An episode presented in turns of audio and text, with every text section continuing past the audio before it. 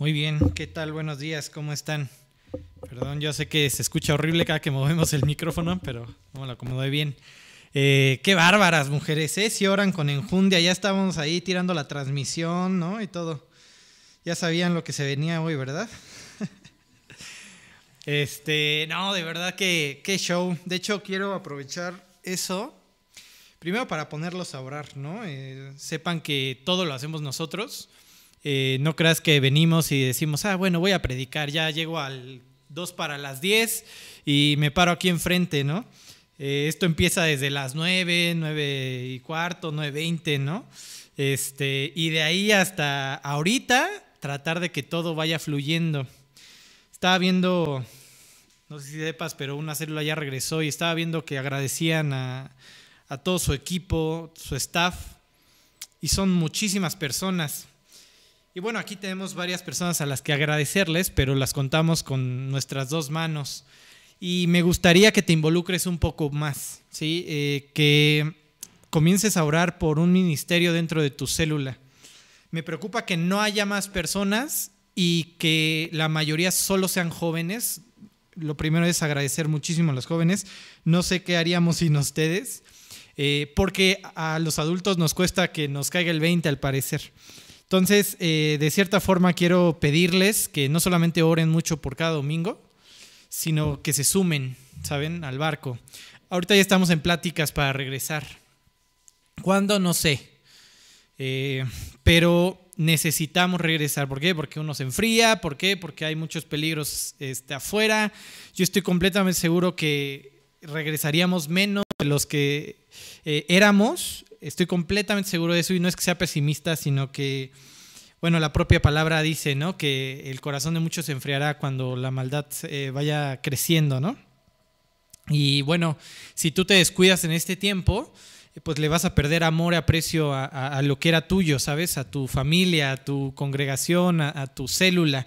Entonces, eh, díjole, eh, quiero pedirles eso, que se sumen, si pueden hacer algo, ¿no? Este, si saben de tecnología, si saben de diseño, si saben de todo este tipo de cosas, súmense, ¿saben? O sea, yo no, nosotros no sabemos quiénes de ustedes saben hacerlo y obviamente el servicio es porque te nace a ti, no porque me nace a mí, ¿no? Y te pongo a hacer algo que no te gusta hacer o que no sabes hacer o que ni quieres hacer, ¿no? Entonces les voy a pedir eso eh, yo sé que aquí no podemos saturar eh, de gente aún, eh, pero pues sí, no depender solamente de dos personas, ¿no? De tres personas que están aquí este, todos los domingos este, viendo lo de la parte de la tecnología, sino que pues podamos tener más, este, más personas apoyándose, me haría maravilloso y aún más maravilloso que sean adultos. hablaría un poco del compromiso que estás teniendo. Y bueno, este, oren mucho por regresar. En la semana me decían que a lo mejor me iba de home office algunos días. Y lo primero en mi corazón fue alegría. Este, ah, bueno, pues voy a poder comer con mi familia, ¿no? Este, lo que sea, desayunar con ellos. Y pues eso está padrísimo, pero después me dio dolor porque me puse a pensar y todos los que no les compartí, Digo, mi empresa este, lo ve más por el ámbito económico, ¿no? Y yo creo que nos vamos a quedar así un buen rato, más allá de la pandemia, porque gastas menos. Pero me puse a pensar y todos los que no les compartí, ¿qué? O sea, la iglesia funciona allá afuera, ¿sí? Estamos atados de manos, encerrados en casa, la iglesia no impacta igual. Y alguien me decía, ah, pero publico mis versículos en Facebook. no es lo mismo, cuate. No es una herramienta diseñada para eso. Es como alguna vez Miguel nos decía, traigan su Biblia. Este, porque algunos me dicen, traigo mi celular, pero el celular no lo agarras en la mañana para agarrar tu Biblia, lo agarras para ver tus mensajes, para ver tus redes. Ese es el propósito. Entonces, mejor agarra tu Biblia, ¿no? La física. Entonces, en ese sentido, pues también eh, no podemos eh, suprimir o eh, cambiar, ¿no? Este ir y compartirle al mundo eh, en el campo, ¿no? Este, así que ora mucho, esto es algo que le va a afectar más a la iglesia, estoy completamente seguro, yo tengo pensamientos bien pesimistas acerca de lo que está pasando, que ya después les cuento para que no se me depriman, pero yo estoy completamente seguro, sí, la enfermedad es real, sí, este, hay muertes y hay cosas, pero yo sé que de alguna forma eh, nuestra lucha ¿no? es contra un demonio ahí cualquiera, sino dice la Biblia que es contra principados y potestades, acá contra el que domina eh, China, Rusia, ¿no?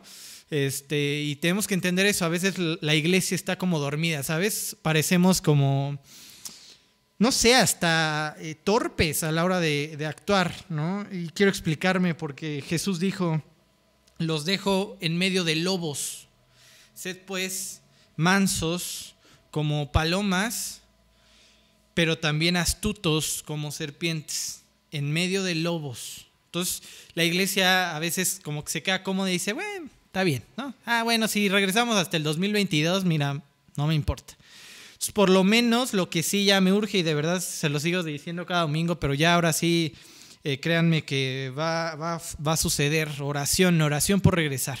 ¿sí? Este, lo más seguro es que subamos la oración a YouTube y de ahí nos agarremos un día. Pero bueno, el punto es que oremos y tengas ese anhelo. Entiende que no estamos impactando el mundo. ¿Cuántas almas dentro de estos meses que hemos estado encerrados no hemos impactado? en tu trabajo, en tu escuela, sí, todo ese área de acción donde podías, este, ser de testimonio, ya no está. ¿Sí? Así que debería de haber un dolor profundo en tu corazón. Y voltea a ver a tu alrededor, por el amor de Dios, o sea, hace semanas estaban eh, rompiendo la piñata de un feto, ¿no? Y tú dices, ¿dónde estamos? ¿No? El mundo está en caos y la iglesia en muchos sentidos está dormida. Así que eh, te, insto a eso. O sea, no, no estoy apresurando las cosas, no estamos aquí presionando, sí, ya, ya, ya, ¿no? De ninguna forma, créeme que lo estamos platicando y que no vamos a tomar ninguna decisión apresurada, no orada y sobre todo, pues tampoco guiada por, por nuestros pastores, ¿no? Este, pero sí quiero que como nosotros haya un fuego en tu corazón, quiero regresar ya, ¿sí?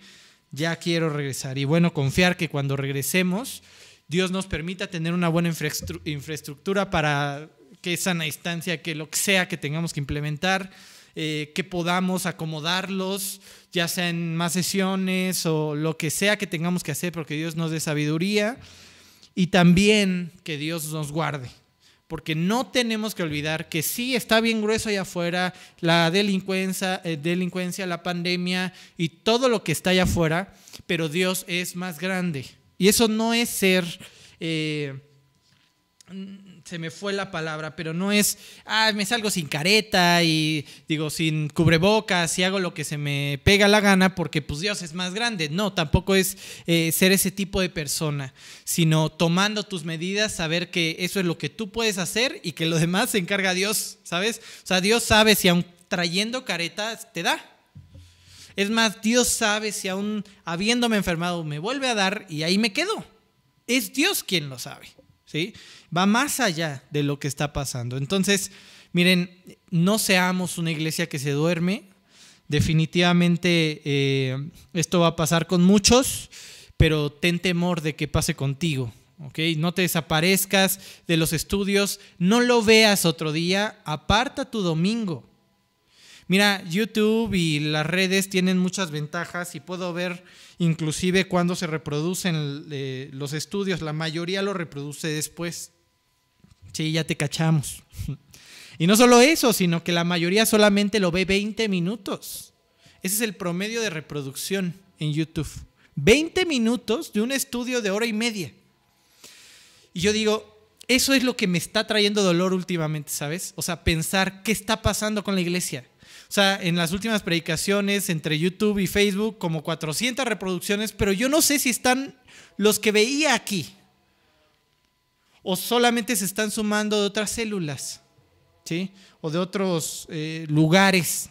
Así que de verdad es una preocupación enorme que, que te hayas enfriado, que hayas decidido dejar todo el avance que Dios tenía, venía trayendo en tu corazón.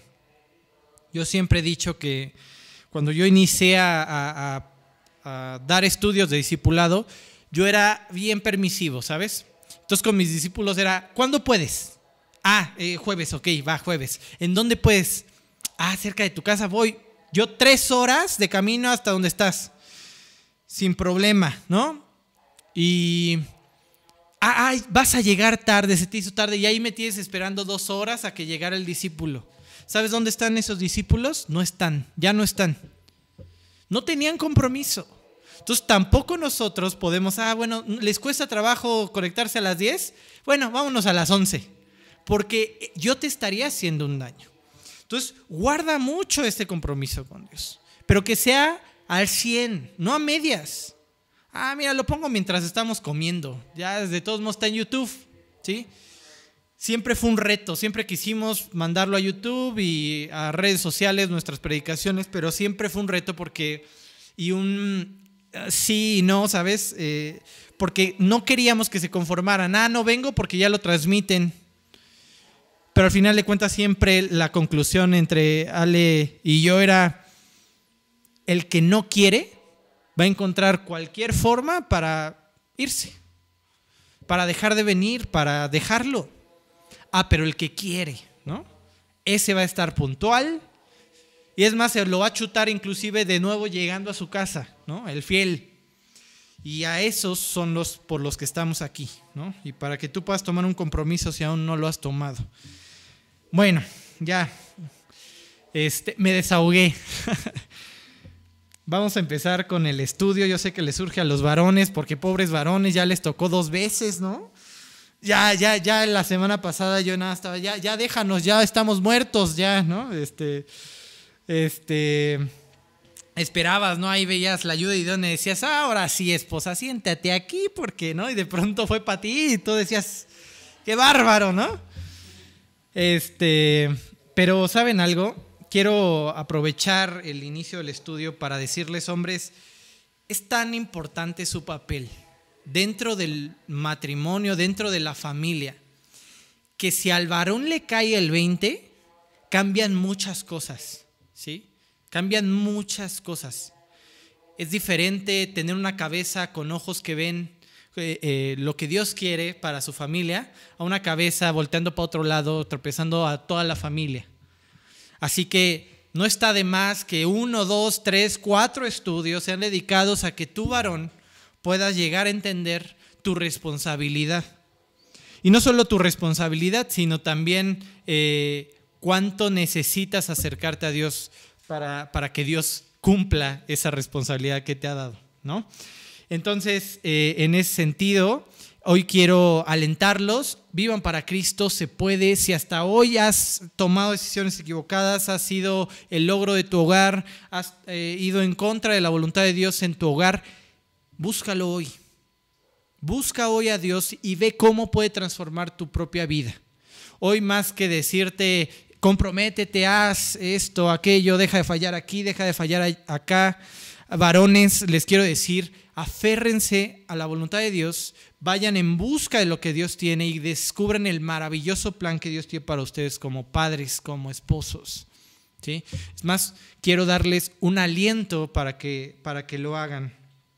Sí, Martín, ya sigue con la esposa, ya. Este, pues va a tardar, aunque no lo creas. Eh, bueno. El estudio se llama La mujer que teme a Jehová. Quiero empezar, siempre te voy a dar un contexto, ya sé que ya lo vimos eh, y lo entendemos, pero bueno, no está de más, puede llegar alguien nuevo, estamos aquí en la persecución. Pasa algo bien interesante y quiero retomar este punto para introducir todo el tema que voy a desarrollar hoy.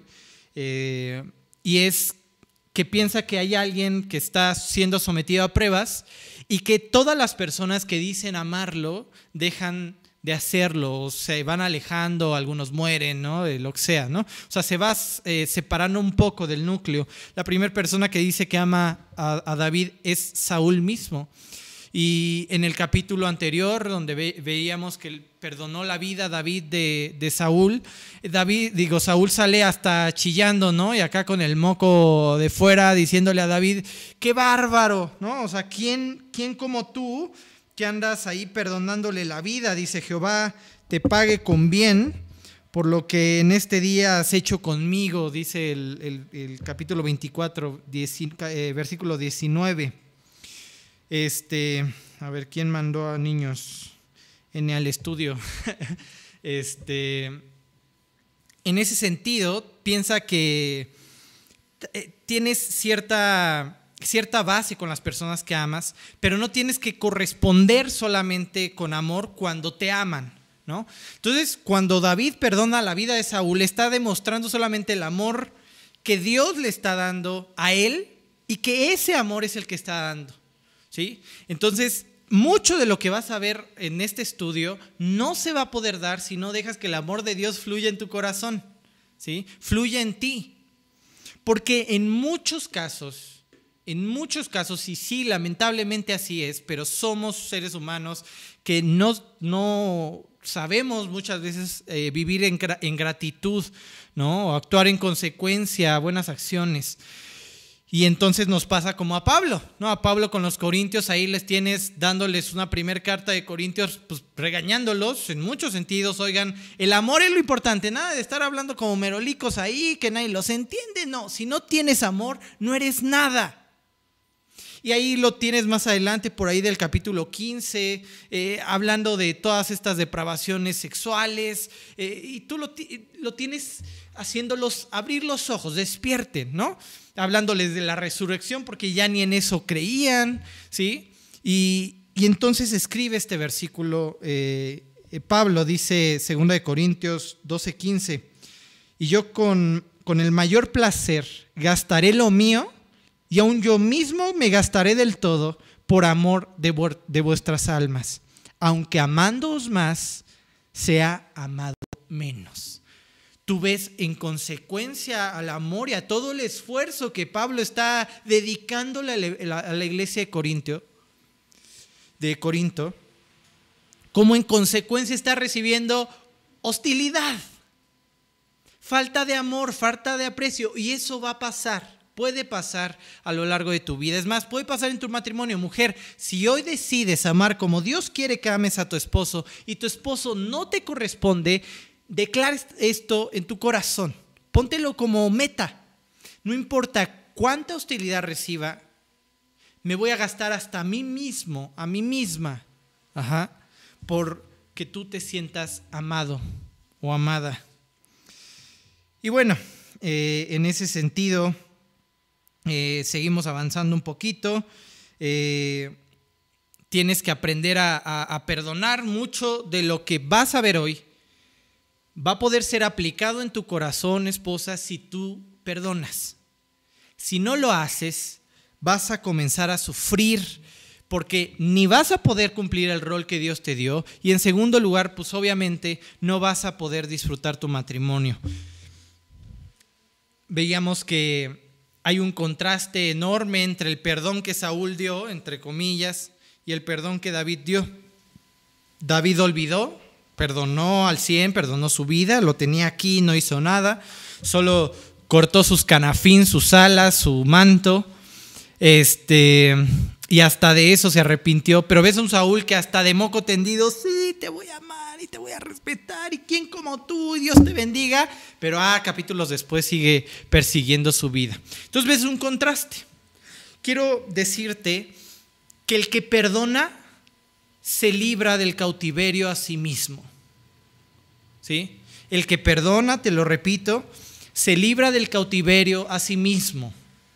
Si no estás disfrutando tu matrimonio en mucho, en gran parte, es porque hay muchas cosas que estás guardando en tu corazón seguramente te impide disfrutar hasta de los momentos buenos, hasta de los momentos felices. Dice Proverbios 11, 17, a su alma hace bien el hombre misericordioso. ¿A quién? ¿Al que perdona? No, a su alma hace bien. Está bien para ti, es bueno para ti. Mas el, cruel se atormenta a sí mismo. Y entonces ves eh, a Saúl yendo cada vez más al precipicio y a un David eh, que se libra de un lastre que pudo haberlo perseguido por siempre. ¿Qué hubiera pasado si matas a, Saúl? ¿Te imaginas? No hubiera podido escribir esos salmos de en paz me acostaré y así mismo dormiré porque tú, Jehová, me haces dormir tranquilo. No hubiera podido, ¿por qué? Porque están los de Saúl queriendo vengar la cabeza de, su rey, porque lo maté. Pero en cambio, el librarse de este peso eh, asegura que él pueda disfrutar hasta inclusive de buenas noches, ¿no? Bueno, en la que sigue te pongo también otro consejo. Y te pongo la mejor forma de vivir en familia no es como dice el mundo, sino como dice quien inventó la familia. Y es básico que partamos de esto, porque cuando yo te diga sométete a tu esposo, va a salir una feminista a arrancarse los pelos y a decir, machistas, ¿no? Voltea a ver este mundo. ¿Cómo te podrías aferrar a estos pensamientos? Piensa, la mujer, por un lado, rompiendo piñatas de fetos, pensando que alguien que tiene el 0.01% de su cerebro afecta su vida, cuando ella es la que tiene que pensar lo que está haciendo. ¿Sí? Y entonces ahí a favor del aborto y ahí haciendo pintorrajeadas eh, todas las paredes y no, lo que sea. Y por otro lado ves al hombre machista golpeando a la mujer y haciendo, y, ¿no? Y yéndose fuera de límites y siendo adúltero, ¿no? Ah, pero nadie pelee por esa red de, pedófilos que se descubrió. ¿Cuándo lo has escuchado? ¿Sabías que hay una red enorme? Y no ves al ser humano peleando por lo que es correcto. Somos extremistas. Eso es lo que te ofrece el mundo. Así que de una vez te digo, esto no va con respecto a lo que el mundo dice que es correcto. Esto va con respecto a lo que el que diseñó la familia tenía planeado para ese diseño. No el mundo, no los seres humanos, sino Dios. Si estamos aquí escuchando la palabra de Dios, definitivamente debería de ser porque queremos más de Él. Que yo mengüe y que Él crezca, como dice el versículo. Que yo me haga chiquito y que Él vaya creciendo en cada vez más áreas. Entonces, como queremos eso, no importa lo difícil de la predicación. No importa lo difícil de la afrenta o de la forma en que me enfrenta el estudio. Importa que Dios siga avanzando en mi corazón. En general, lo que vas a disfrutar más es la voluntad de Dios. En todas las áreas. No solamente en tu matrimonio, si estás casada, casado. Si eres un hijo, obedecer a tus padres no solamente en estas áreas familiares, sino en todo lo que hagas, vas a disfrutar tu vida al 100% porque Dios estará guiando. ¿Sí? Así que te voy a pedir eso, que tú eh, mueras a los conceptos, digamos, que estás acostumbrado a escuchar del mundo. Y yo te preguntaría, mujer, ¿con qué conceptos estás alimentando tu matrimonio? ¿Quién está guiando la forma o la esposa que eres? Tus padres, la forma en que se comportó tu madre, Patti Chapoy, ¿no? Y sus, chismes, este, Hollywood, eh, las películas de princesas. ¿Qué esperas de tu matrimonio? ¿Dónde están los estándares que estás estableciendo para comportarte en tu hogar? Si no son establecidos por Dios, ahí está la respuesta de por qué no disfrutas el hogar que tienes sin importar lo que suceda. Voy a terminar esta pequeña introducción diciéndote, la familia no funciona bien sin el diseño original de Dios. No jala bien. De esas máquinas que tienes que ah, sí funciona, pero pues, suena feo, ¿sabes? Este, como que hay algo mal, así va a funcionar tu matrimonio.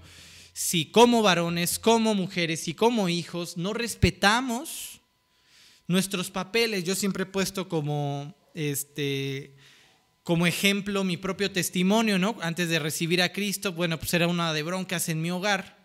Pero no solamente eso, sino que esas broncas las resolvían hijos. ¿Por qué? Porque mamá iba con hijo a decirles que ya viste a tu papá. Y papá iba con hijo a decirles que ya viste a tu mamá. Y entonces el hijo, que tiene que ser hijo, fungía otras responsabilidades que no le correspondían. Y entonces se amargaba no le corresponde ser mediador entre papá y mamá. ¿Estás de acuerdo? le toca obedecerlos. Ah, pero ves al papá poniéndolo en contra de la mamá, por ejemplo. Entonces, en ese sentido, pues yo como niño, pues no disfrutaba mi vida, mi familia. Y me sentía solo. ¿Cuáles padres? No. Estoy en medio de un ring del, de acá del santo y el cavernario, ¿sabes? Ahí se andan agarrando con todo y yo estoy en medio. Entonces, el no fungir el rol que Dios está diseñó para ti en el hogar te hace no disfrutar tu hogar. Bueno, pasamos a otro tema importante. ¿Por qué? Porque la forma en que describen a Abigail eh, es interesante. ¿Te acuerdas que igual lo mencionaba Ale, ¿no? Eh, hermosa, de hermoso parecer, pero no solamente eso, sino que inteligente. Le giraba la ardilla. Combinación extraña, pero maravillosa, que solamente Dios puede lograr.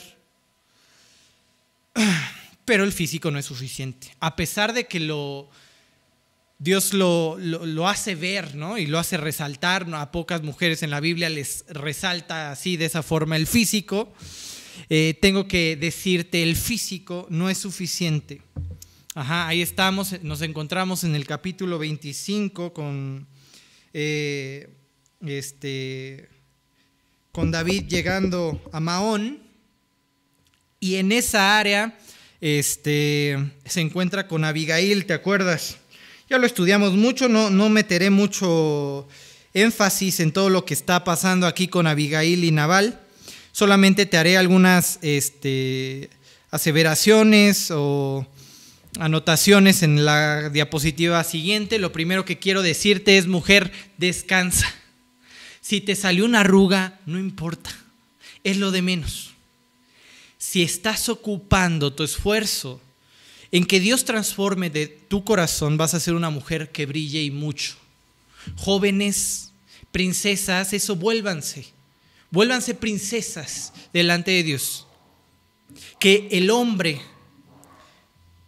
no solo quiere ver su físico y que no solo se acerque a ti por tu físico, sino que más bien se acerque a ti por un corazón recto eh, acercado a Dios. Dice Proverbios 31, 30, engañosa es la gracia y vana la hermosura.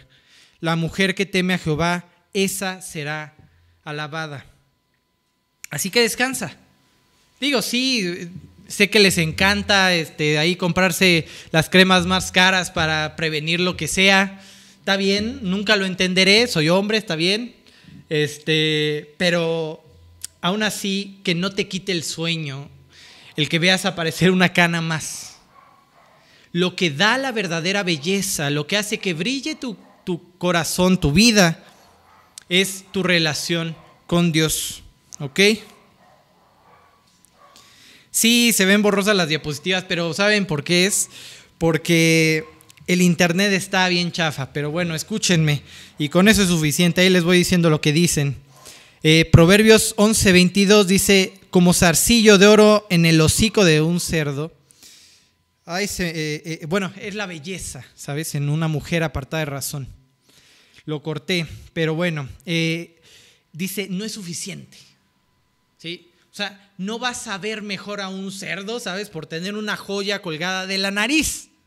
No es suficiente la belleza, es mejor dejarse transformar por Dios y dejar que Él te haga bella desde adentro para que entonces eh, puedas brillar delante de los demás. Ahora, hombres, varones, jóvenes que están esperando a la mujer de Dios, no te fijes en lo de afuera. Eso se va.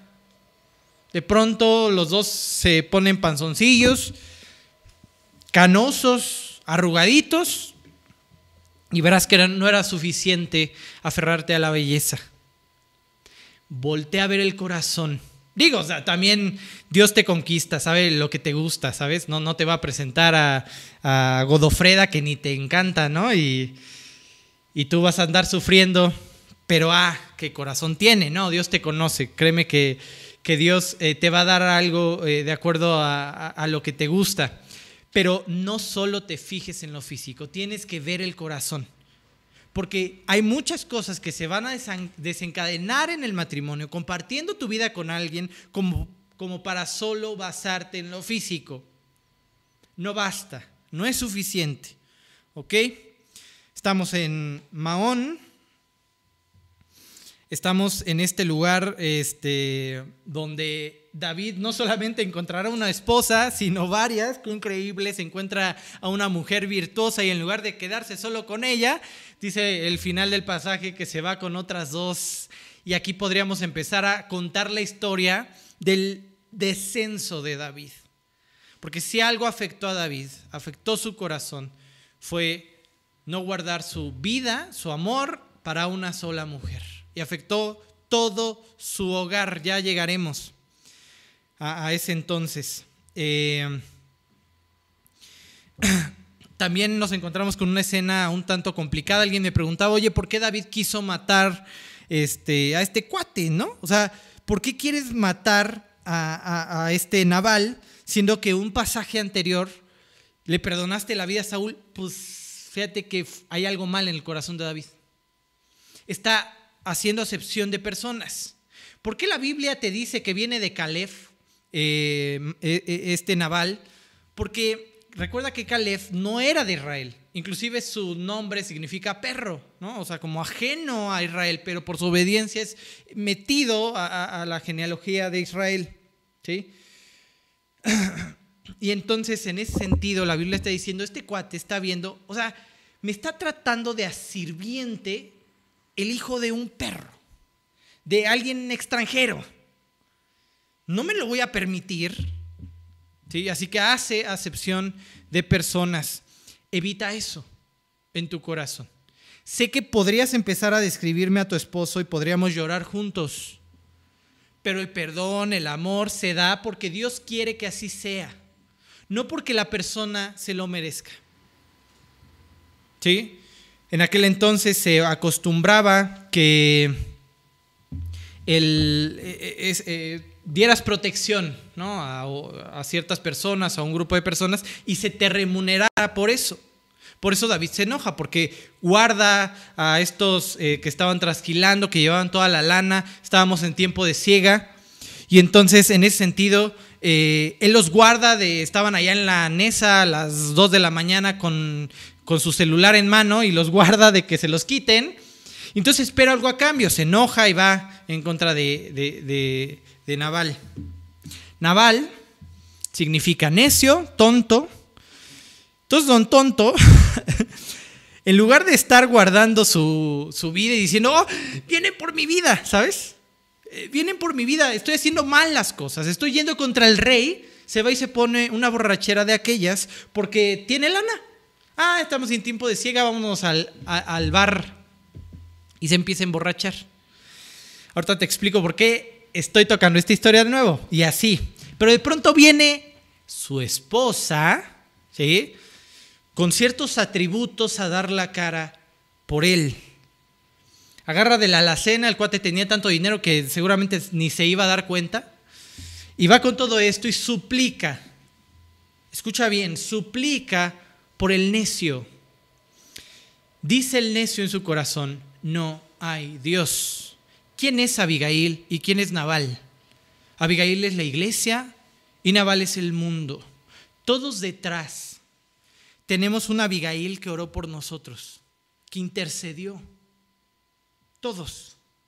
Todos aquí somos fruto de la oración de alguien. Dios, úsame hoy, quiero hablarle a alguien. Y ahí está el necio yendo en contra del rey, sin importar lo que venga, poniéndose borracheras de aquellas, sin importar las consecuencias. Pero ahí tienes a la iglesia intercediendo. Eso es lo que tenemos que hacer. Más allá de juzgar a los que están viviendo mal, tenemos que interceder por ellos.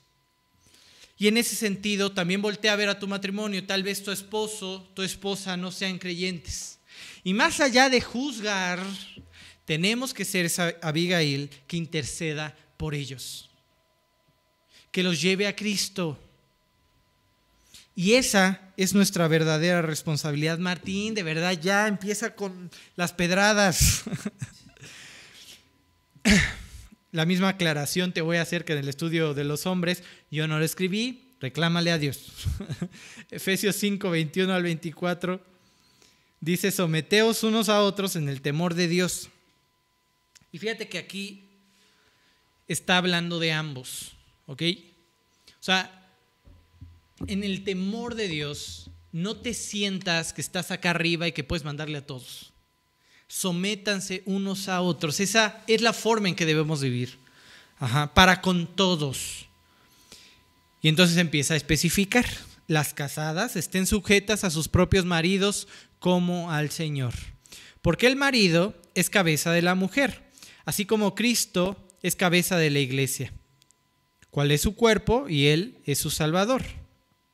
Así que, como la iglesia está sujeta a Cristo, así también las casadas lo estén a sus maridos en todo, en todo. Cuando comenzamos a estudiar la parte de los hombres, si te das cuenta, todo lo que, eh, que, Dios le pide al hombre va en contra de la naturaleza del hombre. Somos secos, fríos, no somos emocionales, ¿sabes? Pero le dice, trátala como a vaso frágil, ¿sí? Trátala dulcemente, ámala sacrificadamente y que se dé cuenta, que se note. Todo eso va en contra de nuestra propia naturaleza. ¿Por qué Dios te pone algo así? Porque si no dependes de Él, entonces vas a fracasar en este mandato. De igual forma en las mujeres. Hay cierto diseño que en este eh, ser un poco más emocional, aguerrido en ciertas áreas, va a buscar la autoridad en ciertas áreas y en ciertas, eh, eh, ciertos lugares. Dios le dice, sujétate. ¿Sí? guárdate en un lugar debajo de quien yo puse arriba. Te voy a hacer esta, esta aclaración muchas veces a lo largo del estudio, es para que no lo confundas y cierres el estudio y te vayas. Si Dios puso a alguien para guiar y alguien que obedece y alguien que sigue, ¿no? Solamente habla de un Dios de orden.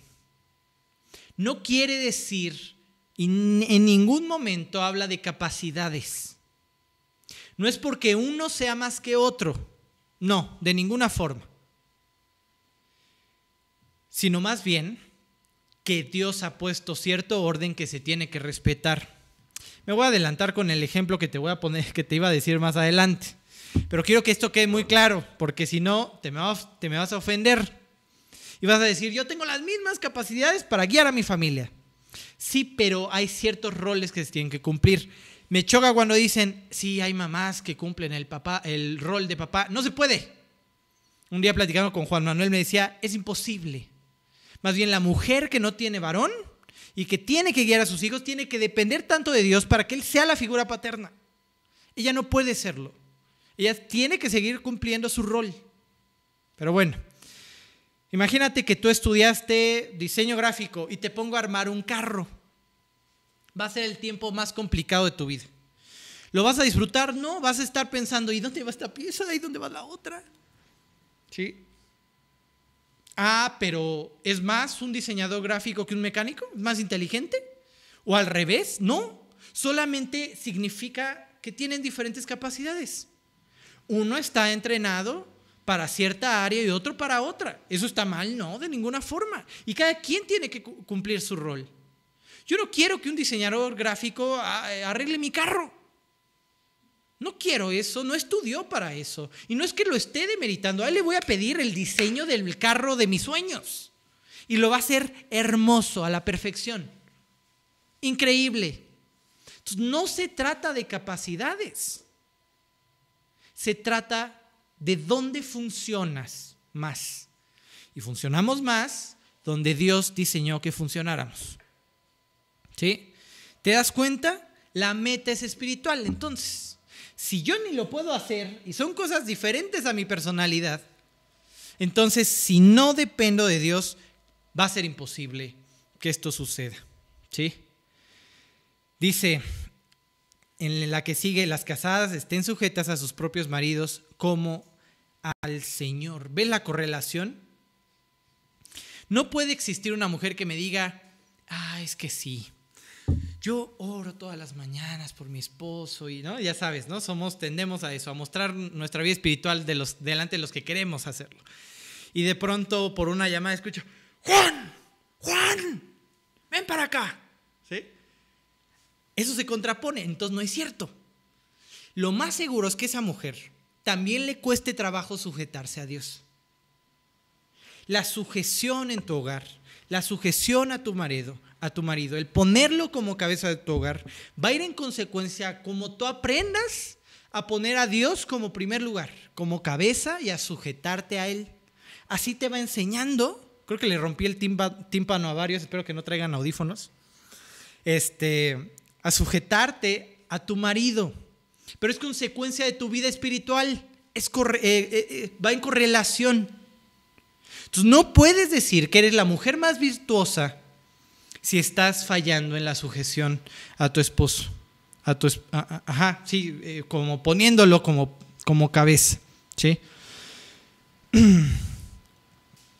Como al Señor, me encanta este como al Señor, porque algunas veces me han, me han preguntado hasta dónde tengo que aplicar esa sujeción, como al Señor. ¿Hay ciertos límites para esa sujeción? Yo te diría que sí. Cosas inmorales que te lleven a pecar en contra de Dios, Ahí no tiene que haber sujeción. ¿Sí? Porque primero es Dios. Si no tiene, si te piden que no busques a Dios, que no te acerques a Dios, que tires tu Biblia, ahí no puede haber sujeción. ¿Sí? Porque lo que hay esperanza es que tú te sujetes a Dios. No puedes cerrar ese canal. Entonces, primero es Dios. Y no es que te pongas a pelear cada domingo, oye, vamos al estudio y, ¿no? y, y yo me voy, lo que sea, ¿no? Pero sí que lo pongas en primer lugar. Conocí un caso de una mujer que su esposo no quería que estudiara la Biblia. Y entonces le tiraba sus Biblias. ¿Sabes qué hizo? Lo escribió en una libreta. Y entonces esas son las ganas.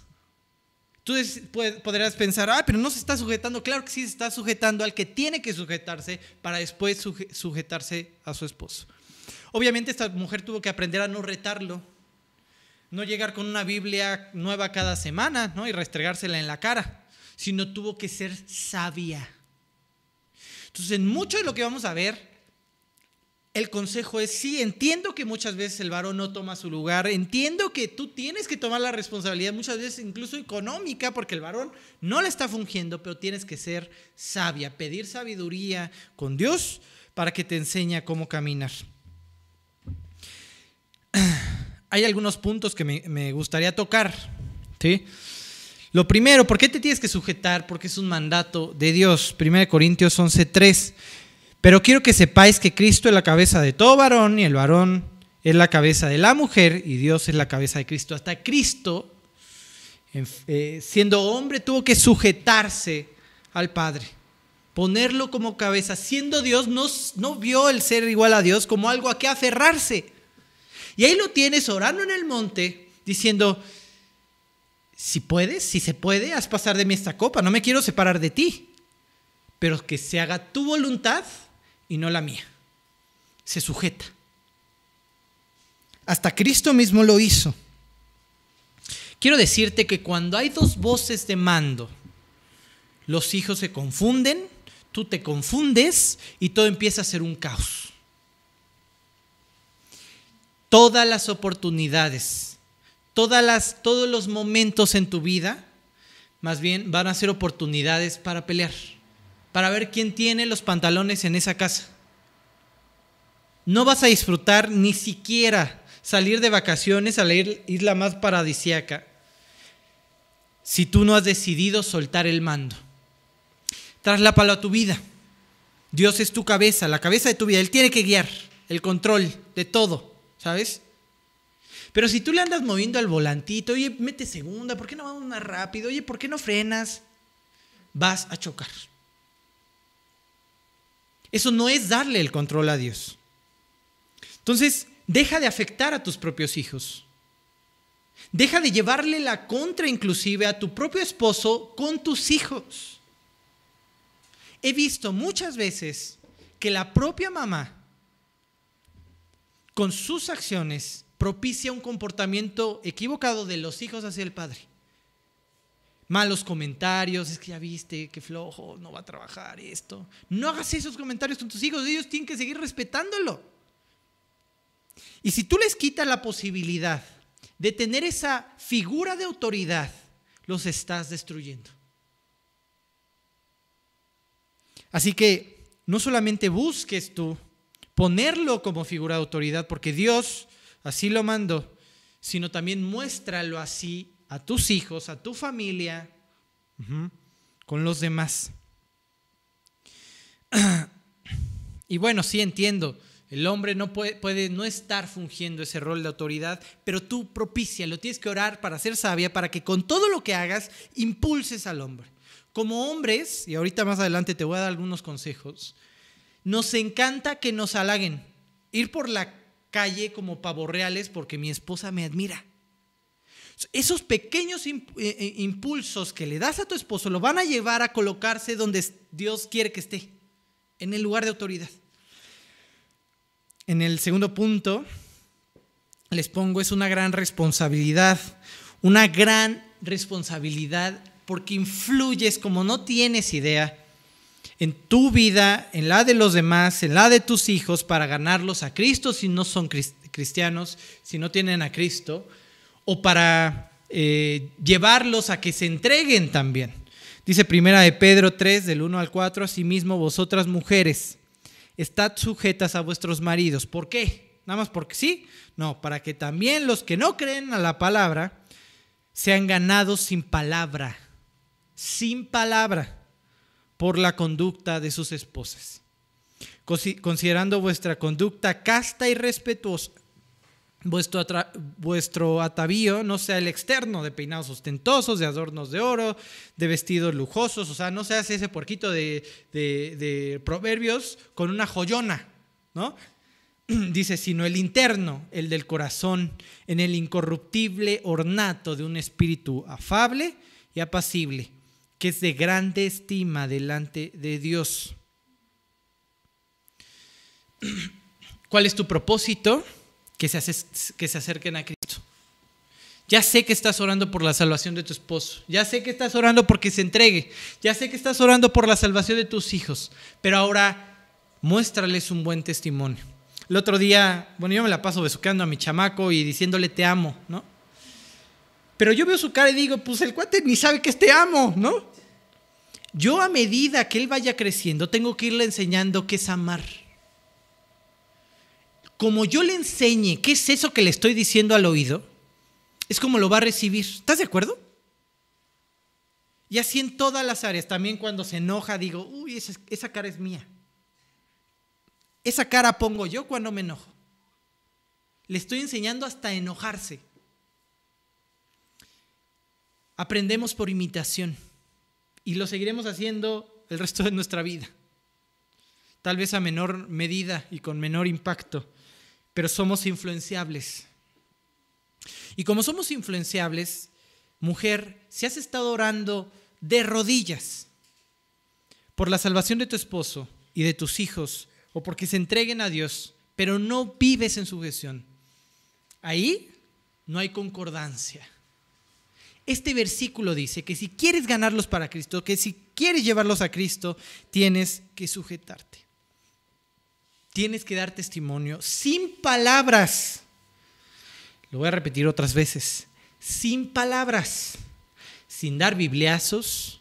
Sin decirle, ni te disipulas, ni horas, no te he visto leer. ¿A qué hora vas a abrir tu Biblia?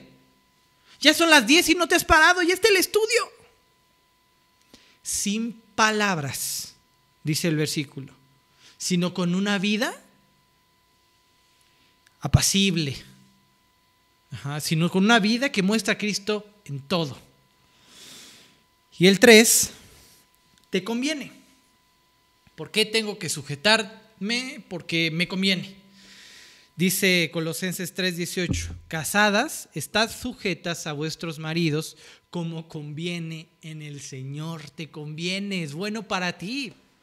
Si te digo que te sujetes a Dios, mira, hay un buen de cosas que te vas a ahorrar, de dolor, de, fallas, de pecados, de, de destrucción en tu vida. Si te sujetas a Dios, te conviene sujetarte a Dios. De igual forma, te conviene en el ámbito de esposa sujetarte a tu esposo.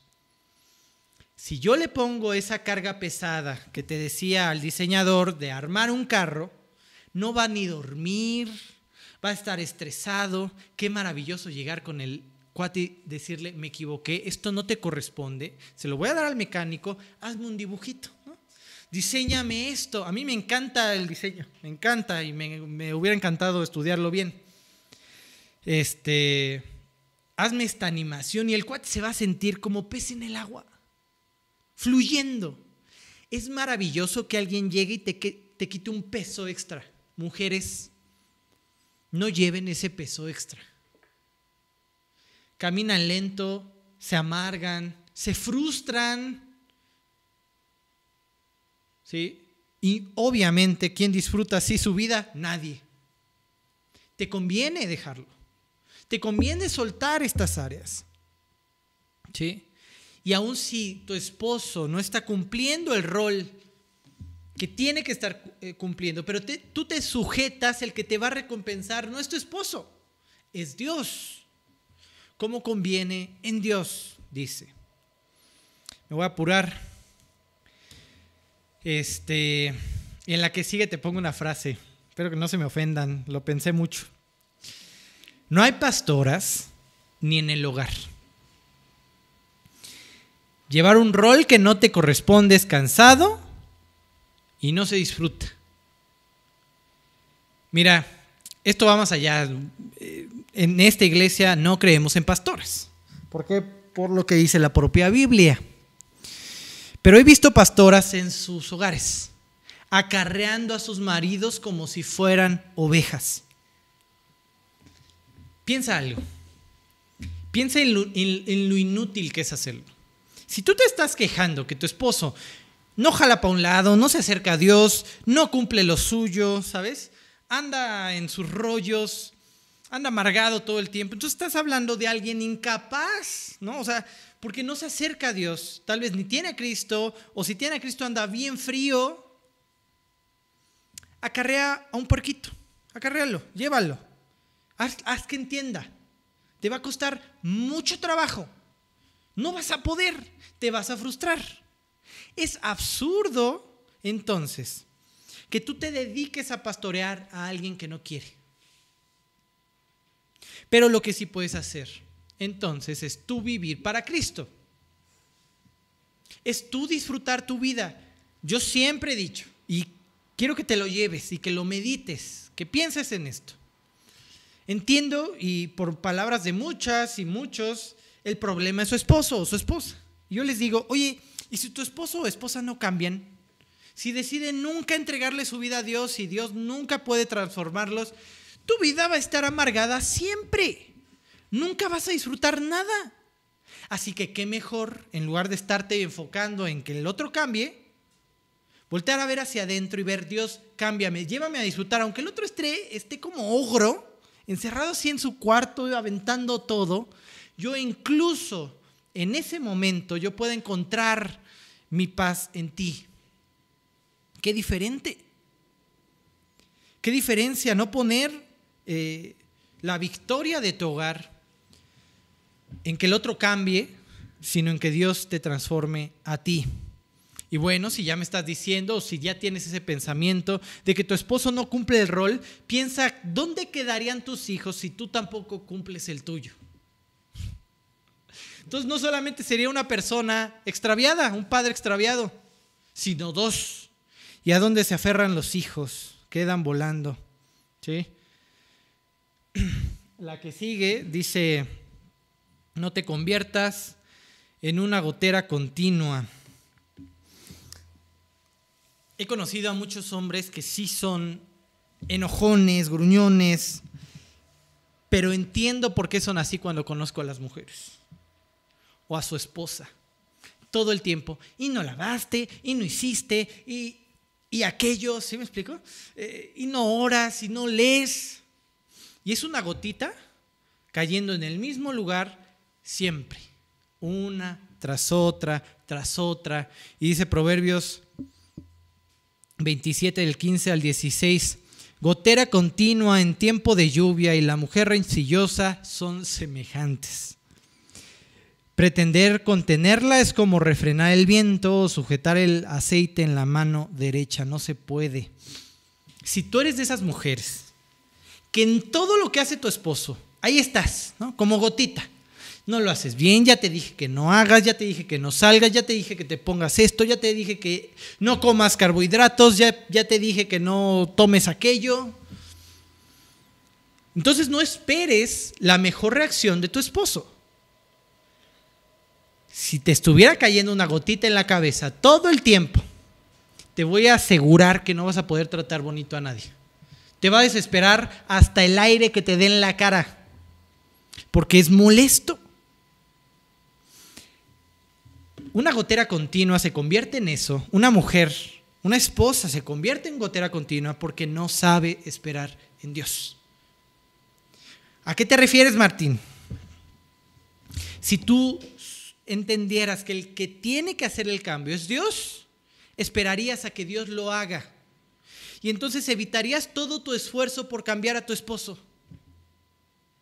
Todos tus comentarios para hacerlo cambiar. ¿Sí? Más bien sé inteligente. Ve en oración a Dios. Cuéntale todo lo que quieres de tu esposo.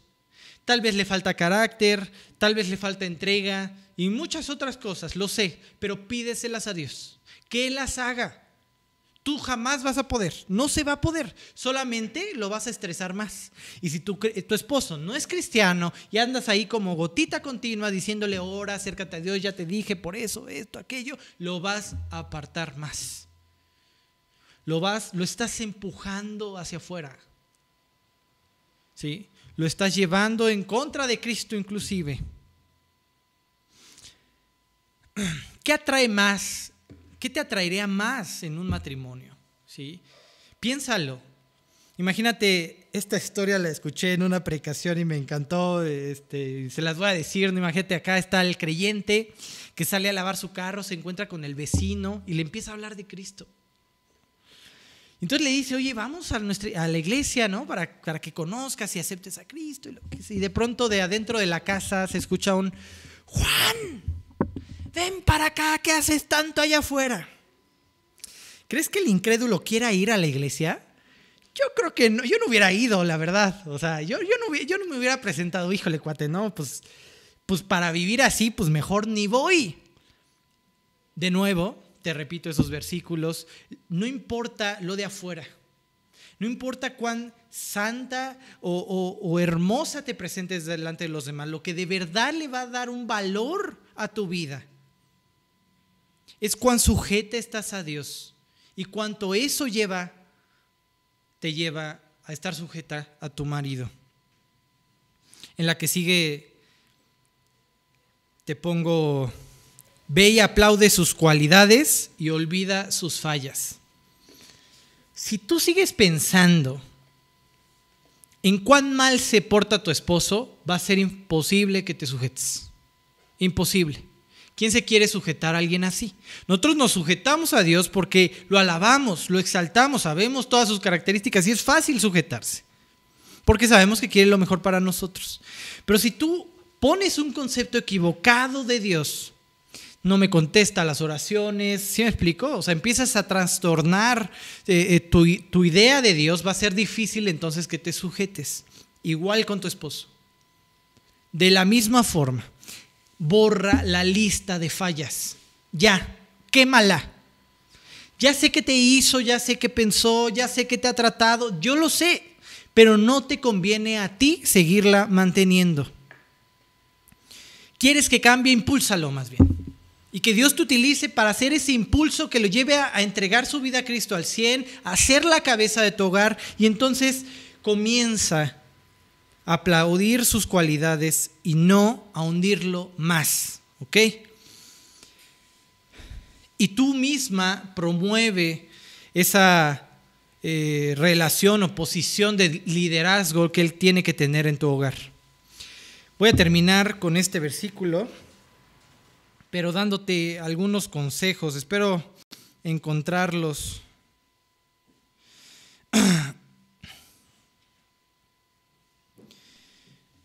Te voy a dar un consejo. A los hombres nos encanta sentirnos acá el, el rey de la selva en nuestro hogar, ¿sabes? De verdad, a mí me encanta que mi esposa me diga, gracias por trabajar por nosotros. No, hombre, yo ando como pavorrear en la oficina. ¿sabes? Súper realizado. Aprende a darle gracias por lo que hace. Aunque sea mínimo y tú esperaras más, aprende a dar gracias por lo que él hace. A reconocer, aunque sus pequeños esfuerzos, hasta esos, aprende a reconocérselos, porque nos encanta. Así es nuestra naturaleza. No solamente eso, sino sus atributos físicos. Hazle saber amado. ¿Sí?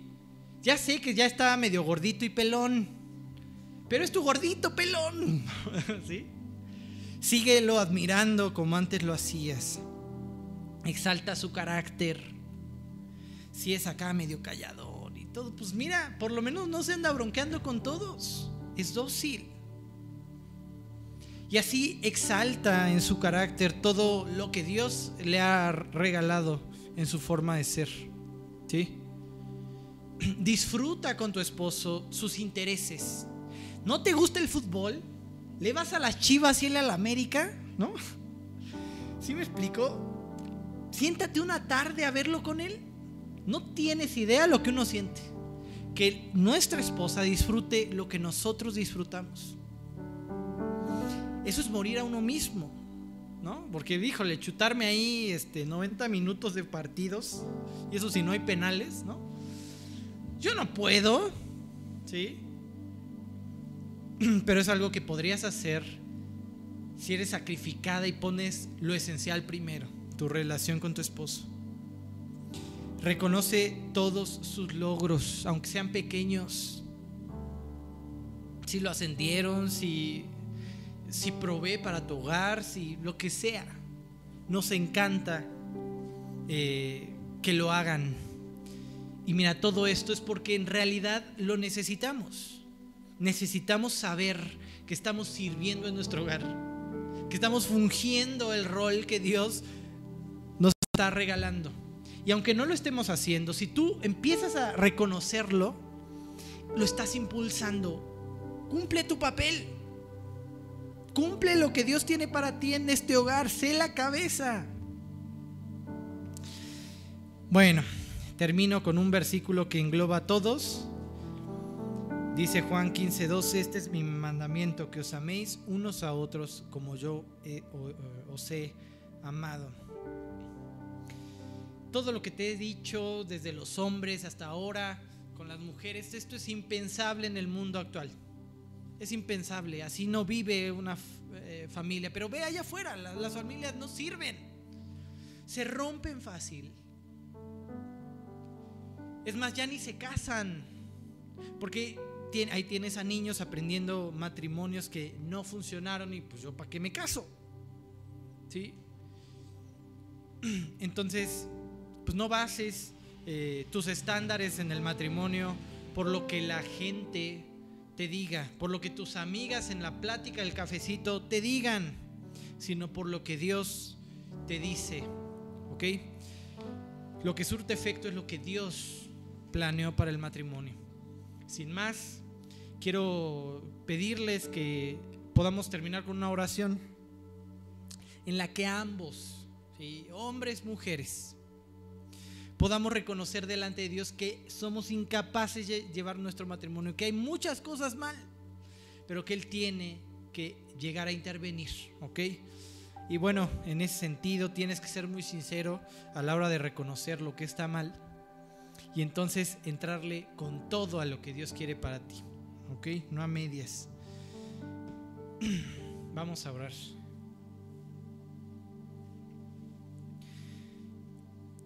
Dios, qué, qué increíble es voltear a ver nuestra vida y ver que somos tan capaces, pero tan capaces de manchar el testimonio que tú has dado en nuestras vidas. Tan capaces de destruir las cosas buenas que tenemos, nuestra propia familia. Dios, reconocemos que somos completamente incapaces de llevar a buen puerto a nuestro matrimonio, a nuestros hijos, a nuestra familia en general, Dios. Dependemos de ti. Dependemos de ti trabajando en el corazón de cada uno de nosotros para que tus promesas sean vivas. Hoy queremos pedirte eso, Dios. Me va a costar trabajo, sí, tendré que morir a muchas cosas, pero es lo correcto y es lo que me conviene. Llévame Dios a tratar a mi esposa de la mejor forma, a siempre amarla, a ser sacrificado, así como tú, Cristo, amaste y te entregaste por la iglesia. Así llévame a ser a mí, varón. Si aún eh, no encuentro a la persona que tú tienes para mí, desarrolla ese carácter en mí de sacrificio para con los demás. Dios que como esposa aprenda a sujetarme a mi esposo que pueda ponerte a ti como mi cabeza y que ahí yo pueda entender qué es eso de sujeción. Que pueda llevar a mi esposo a Cristo, que pueda llevar a mis hijos a Cristo por mi propia vida, sin importar las apariencias, Dios. Que mi vida grite a los cuatro vientos, Dios, que tú eres el único camino, que tú eres real, que sin importar las broncas que esté pasando en mi matrimonio, tú puedes llevar a una persona a disfrutar su vida. Dios, llévanos a tomar nuestro lugar, no solamente en el matrimonio, en nuestro hogar, en la familia, sino también en nuestra iglesia. Despierta nuestro corazón, Dios. No permitas que, G316, Lomas Estrella y en general G316, tu iglesia, se duerma. No lo permitas, Dios. Levántanos llévanos a tener un compromiso por lo que pasa cada domingo, no solamente exigir que todo fluya bien, sino estar ahí presente para que todo fluya bien. Padre, todo esto solamente por Cristo Jesús y para tu gloria. Amén. Bueno, este, sigan orando, de verdad, cada domingo es un